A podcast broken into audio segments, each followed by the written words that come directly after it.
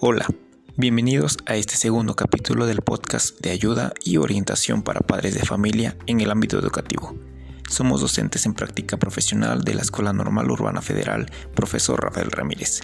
En este capítulo compartiremos algunas sugerencias para llevar a cabo con cada uno de sus hijos.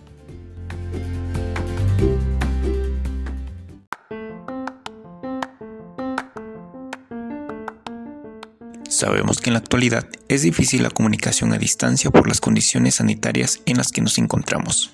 Por ello, hablaremos primero de algunas recomendaciones para beneficiar el aprendizaje en línea y posteriormente el presencial. 1. Crear un lugar de estudio para su hijo. Es importante establecer un lugar silencioso y ordenado si su hijo está estudiando todo el tiempo en casa. Por ejemplo, puede convertir la mesa de la cocina en un lugar para estudiar. 2. Establecer un horario y cumplirlo. Revise el horario de las actividades familiares y determine cuáles son las mejores horas para estudiar. Así, el tiempo destinado al estudio deberá ser respetado y se dispondrá de más tiempo para realizar actividades del hogar. 3.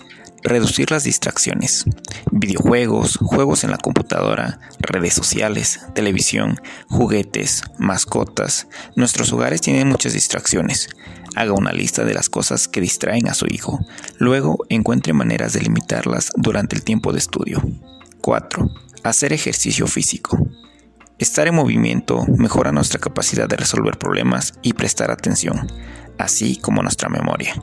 La actividad física es una manera de reducir el estrés y prevenir la ansiedad.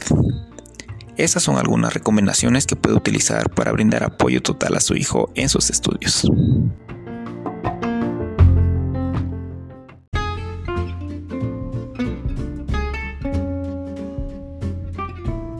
acciones que pueden realizar los padres de familia en casa y son benéficas para el proceso educativo. En las relaciones padre e hijo, las acciones que se deberían hacer serían realizar conversaciones diarias acerca de hechos cotidianos. 2. Mostrarles expresiones de afecto. 3. Comentar en familia sobre libros, noticias, revistas o programas de televisión. 4. Estimular a los hijos para emplear nuevas palabras y ampliar su vocabulario. En las rutinas de la vida familiar, uno sería establecer un tiempo para el estudio en casa. 2. Implementar rutinas que incluya tiempo para comer, dormir, jugar, trabajar, estudiar y leer. 3. Mostrar interés en pasatiempos, juegos y actividades educativas.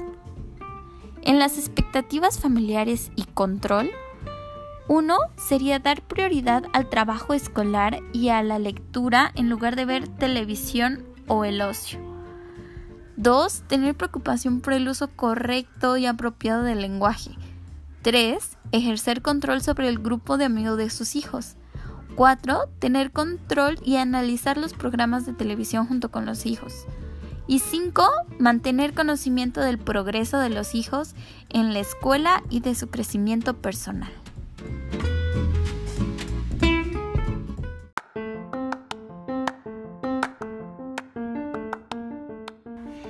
Es interesante cómo pequeñas acciones pueden generar un cambio en el comportamiento y aprendizaje de los adolescentes. Es importante resaltar que tanto en la escuela se aporta a su formación y a la construcción de su persona, pero en casa también se debe de generar un ambiente propicio para complementar y fortalecer el proceso educativo. Cuando los padres y la escuela trabajan en conjunto, la educación sale adelante. Ha sido un placer estar en esta sesión y hablar de este tema tan interesante y sobre todo conocer lo que podemos hacer para ayudar a los adolescentes. Muchas gracias y hasta la próxima.